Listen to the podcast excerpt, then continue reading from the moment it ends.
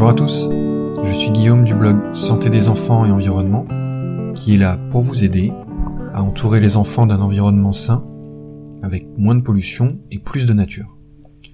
Bienvenue dans ce nouveau podcast, où je vais vous lire la chronique que j'ai faite d'un livre qui s'appelle Toxic Planet.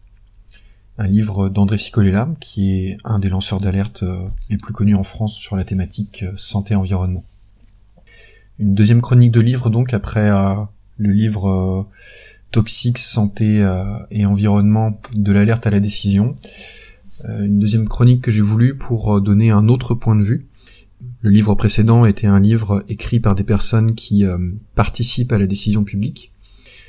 Ce livre Toxic Planet permet d'avoir un autre point de vue celui d'un lanceur d'alerte, et ça me paraissait intéressant de, le, de pouvoir en faire une chronique en complément. Alors comme d'habitude, les chroniques euh, sur le blog ne sont pas un résumé du livre, euh, c'est plutôt un recueil euh, d'informations et de points de vue intéressants, et puis une sélection d'extraits, toujours en lien avec la thématique santé des enfants et environnement. Donc ce livre est très riche en informations que je trouve intéressantes et que j'ai envie de partager avec vous. Donc sur le blog, il a fait l'objet d'une chronique en trois parties. Et donc ce podcast euh, euh, sera l'occasion de vous lire ces, trois parties. Donc je commence par la première partie, qui débute par une citation de Théo Colborn. Le voyage vers un avenir différent doit commencer par définir le problème différemment de ce que nous avons fait jusqu'à présent. Fin de citation. Donc Toxic Planet, le scandale invisible des maladies chroniques, c'est son nom euh, complet, a été publié en 2013. Euh, et donc l'auteur c'est André Cicolella, qui est chimiste et toxicologue, ancien conseiller scientifique à l'Institut national de l'environnement industriel et des risques, l'INERIS, et enseignant à Sciences Po. Il est président du réseau Environnement Santé, donc le RES, une des associations euh, bien connues en santé environnementale en France.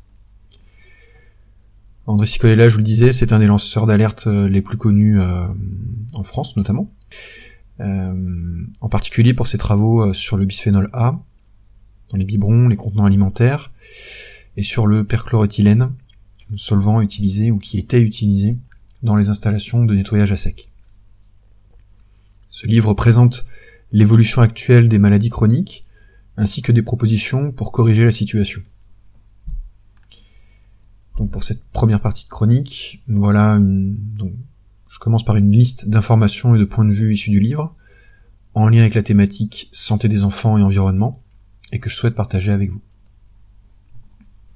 Aujourd'hui, le constat de la crise sanitaire et l'identification de ses causes environnementales s'appuie sur des données provenant des revues scientifiques les plus réputées et de nombreux rapports de grandes organisations internationales. De nombreuses maladies ont une origine développementale. Cela signifie qu'elles sont induites par des expositions à des pollutions pendant la période intra-utérine. Donc, une petite parenthèse, l'origine développementale des, euh, des maladies, c'est vraiment un sujet euh, euh, très important, très intéressant et que je vais développer dans, les, dans les semaines et les mois à venir sur le blog. Je ferme la parenthèse. Je reprends cette liste d'informations et de points de vue issus du livre. Plusieurs travaux scientifiques montrent qu'une pollution environnementale peut se répercuter sur la personne exposée, mais aussi sur plusieurs générations après elle. Agir sur les causes des maladies n'est pas un luxe. Au-delà des aspects économiques et sociaux, qui présentent déjà de très forts enjeux, il s'agit d'un impératif éthique vis-à-vis -vis des générations futures. Le modèle médical actuel atteint ses limites, car il pense la santé en termes curatifs plutôt qu'en termes préventifs. Il traite avant tout les effets et ne s'intéresse pas suffisamment aux causes. La plupart des substances chimiques présentes dans notre environnement n'ont pas été évaluées correctement. Les évaluations dans le cadre de REACH, donc la réglementation européenne sur les produits chimiques, prendront des décennies. En attendant, mieux vaut se baser sur les labels attestant de l'usage de substances évaluées comme non toxiques. Certains sondages montrent que les citoyens européens placent la santé environnement en tête de leurs inquiétudes, avant le réchauffement climatique et la biodiversité. L'asthme est la maladie chronique la plus courante chez l'enfant. Pour les 5-9 ans, c'est la première cause de morbidité en Europe. L'ampleur de la crise sanitaire est telle qu'elle justifie que la santé devienne le quatrième pilier du développement durable. Pour mémoire, les trois piliers actuels sont l'environnement, l'économie et le social. Une première sélection d'extraits du livre, en lien avec la thématique santé des enfants et environnement.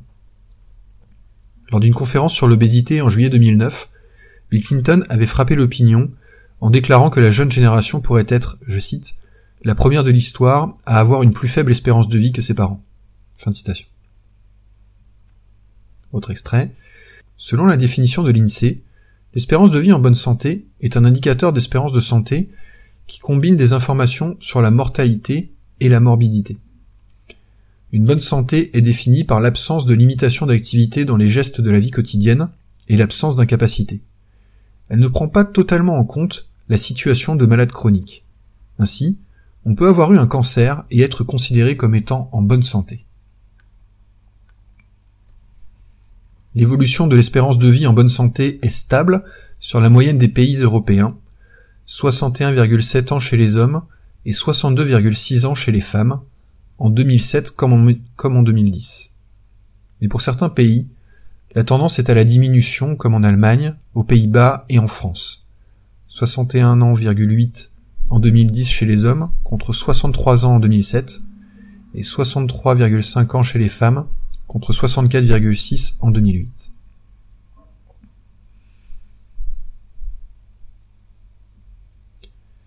Citation Nos résultats apportent une preuve évidente d'une augmentation de l'incidence du cancer de l'enfant et de l'adolescent durant les décennies passées et une accélération de cette tendance.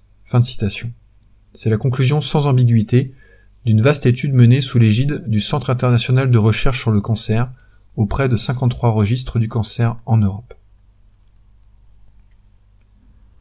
La caractéristique majeure des maladies chroniques, on les soigne, mais on ne les guérit pas, ce qui rend encore plus évidente la nécessité de les prévenir. On change de cancer en changeant de pays. L'analyse des cancers des migrants fournit une autre estimation de l'importance de l'environnement au sens large. On observe de façon quasi générale que les migrants adaptent le profil des cancers du pays d'accueil. Les japonaises émigrées à Hawaï voient leur taux de mortalité de cancer du sein multiplié par 4 par rapport au pays d'origine, se rapprochant ainsi du taux des américaines d'origine européenne, qui était à l'époque six fois celui des japonaises. Voilà pour la fin euh, de cette première partie de chronique. Euh, la deuxième partie commence par une autre citation de Théo Colborn. Nous avons saupoudré le monde avec des produits chimiques synthétiques qui peuvent nuire au développement du cerveau et du comportement, ainsi qu'aux systèmes endocriniens, immunitaires et reproductifs, des systèmes vitaux qui assurent la pérennité. Tout le monde est exposé. Fin de citation.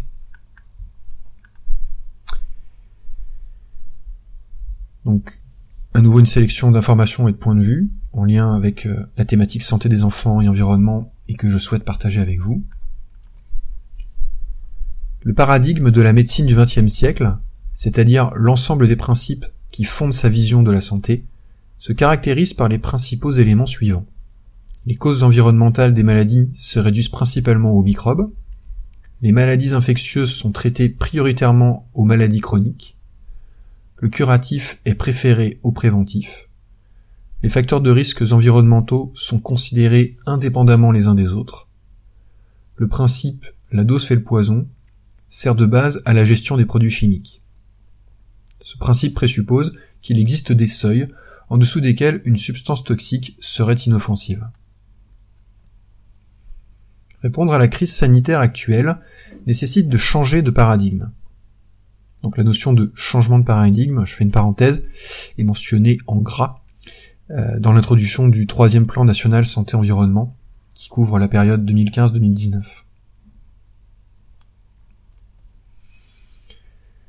Les spécificités des perturbateurs endocriniens demandent que ce nouveau paradigme intègre les aspects suivants.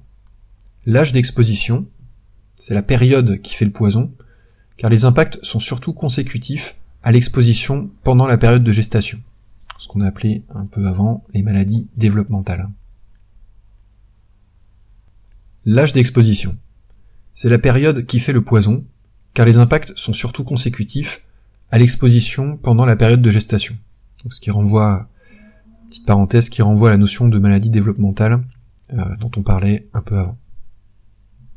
je continue sur cette liste d'aspects du nouveau paradigme. Le temps écoulé entre l'exposition et ses effets. Les effets d'une exposition sont observés longtemps après que l'exposition réelle a cessé, et sans qu'il soit même toujours possible de trouver une trace de la substance responsable dans l'organisme. Les interactions entre les substances chimiques, ce qu'on appelle l'effet cocktail. Pour un même niveau de concentration individuelle, chaque substance d'un mélange, prise individuellement, n'a pas d'effet sanitaire attendu, alors que le mélange, lui, peut induire des effets sanitaires. Autre aspect, la relation dose-effet. De manière contre-intuitive, les effets sanitaires peuvent être plus forts à faible dose qu'à forte dose. Il est même possible de ne rien observer à forte dose, alors qu'à faible dose, les effets peuvent être importants. Autre aspect, les effets latents à long terme. Les effets constatés peuvent être transgénérationnels. Chez des animaux exposés au stade du terrain, on a pu observer un impact non seulement lors de l'enfance ou à l'âge adulte, mais également chez leurs propres descendants, bien que ces derniers n'aient pas eux-mêmes été exposés. Sélection d'extraits, en lien avec la thématique santé des enfants et environnement. L'étude PARI, pour pollution en anglais pour Pollution and Asthma Risk, an Infant Study. Donc cette étude Paris a suivi une cohorte de 4177 nouveau-nés dans 5 maternités parisiennes entre 2003 et 2006. Elle montre une association significative entre exposition au formaldéhyde et infections respiratoires basses, notamment sifflantes. Celles-ci sont d'origine virale et peuvent induire de l'asthme et des effets à long terme. En 2006, Philippe Grandjean et Philippe Landrigan, tous deux professeurs à l'école de santé publique de Harvard, publiaient un article retentissant dans The Lancet sur l'impact des substances chimiques sur le développement neurologique des enfants en parlant de, je cite, pandémie silencieuse. En 2007, rejoint par 20 autres spécialistes, il publiait la déclaration dite des îles Féroé. Je cite, le cerveau est particulièrement sensible aux expositions toxiques pendant le développement.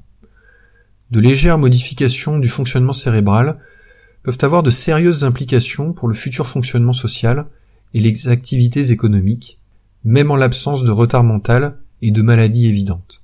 Fin citation. L'affaire du plomb illustre cette analyse. D'autres molécules, créées par l'homme cette fois, comme les PCB, concourt aussi à la baisse des défenses immunitaires. Donc ces PCB sont interdits depuis les années 70, mais ils continuent de contaminer l'écosystème. On a observé chez les Inuits, grands consommateurs de viande de mammifères marins, une augmentation des infections respiratoires chez les enfants liées à leur contamination pendant la grossesse. La conséquence des classifications selon le degré de preuve chez l'homme est quasiment toujours interprété comme le degré de priorité d'action. Par exemple, en France, le deuxième plan national santé-environnement n'a retenu que les CMR1 au sens de l'Union européenne.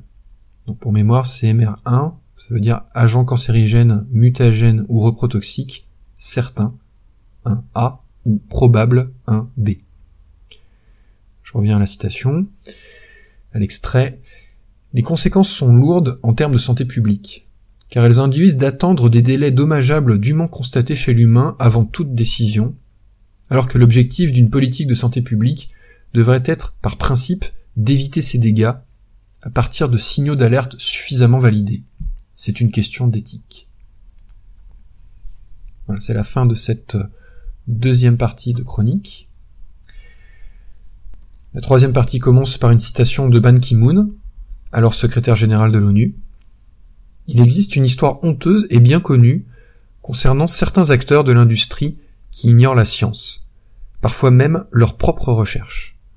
Ce faisant, ils placent la santé publique en situation de risque afin de protéger leur propre profit. Fin de citation. Voici quelques euh, informations et points de vue intéressants, donc issus de cette troisième partie de chronique, en lien avec la thématique santé des enfants et environnement, et que je souhaite partager avec vous.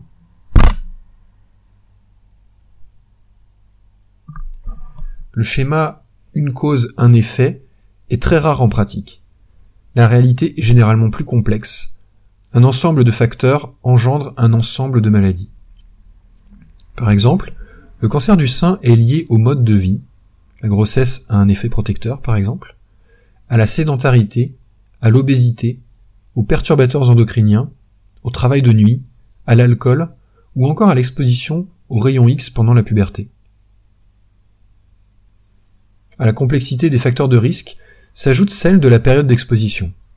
Pour certains perturbateurs endocriniens, comme le bisphénol A, les données animales montrent que l'exposition pendant la gestation induit et favorise le développement du cancer du sein et de la prostate à l'âge adulte. Selon une étude réalisée en 2009 aux États-Unis, 86% des publicités vues par les enfants sont pour des produits riches en graisses saturées, en sucre et en sel. Le degré de concordance entre données animales et données humaines est très élevé. Les mesures de prévention des risques ne devraient pas attendre que des données sur l'humain soient disponibles. Pour éviter un maximum d'impact sanitaire, les données animales devraient suffire à donner l'alerte et prendre des mesures de protection. En 1988, les particules diesel ont été classées comme cancérigènes probables. La preuve n'était pas avérée. Le diesel a été développé en France au point de représenter 70% de la motorisation à l'aide de l'incitation fiscale qui était le coût inférieur du carburant. Et pourtant, en 2012, les particules diesel ont été classées comme cancérigènes certains. Une nouvelle approche pour la prévention des maladies est nécessaire. Elle doit mettre l'accent sur le développement embryo-fœtal. Une méthodologie rationnelle est d'améliorer la nutrition et de réduire l'exposition aux substances chimiques environnementales avant et pendant la grossesse, ainsi que durant les premières années de vie. Voici une dernière sélection d'extraits en lien avec les thématiques santé des enfants et environnement. Le génome humain est aujourd'hui effectivement décrypté, mais le bilan n'est pas à la hauteur des espoirs soulevés. Très peu de maladies peuvent s'expliquer par un gène déficient et, plus particulièrement, très peu de maladies non transmissibles qui forment la part de plus en plus écrasante des maladies. Par épigénome, on entend ce qui caractérise l'expression des gènes. Plusieurs mécanismes ont été identifiés, dont le plus fréquent est celui de la méthylation. Un simple radical méthyle se greffe sur les gènes en cas de stress, et le degré de méthylation favorise ou empêche l'expression des gènes. Le paradigme de la santé publique classique est basé sur l'action en direction du comportement de l'adulte. Les données scientifiques d'aujourd'hui montrent que les gains de santé à attendre sont beaucoup plus élevés si on cible plus spécifiquement la protection de l'embryon et du fœtus. Le raisonnement repose sur le doute quant aux effets chez l'homme. Sur un plan éthique, cet argument est particulièrement déroutant. Comment peut-on attendre la preuve chez l'homme alors que l'objectif de toute politique de prévention est précisément d'éviter ces dégâts? De plus, si on fait des recherches expérimentales sur l'animal, c'est précisément pour servir à la protection de l'homme. Le raisonnement est d'autant plus curieux que chacun sait que c'est ainsi que l'on teste les médicaments et, dans ce cas, on extrapole bien de l'animal à l'homme.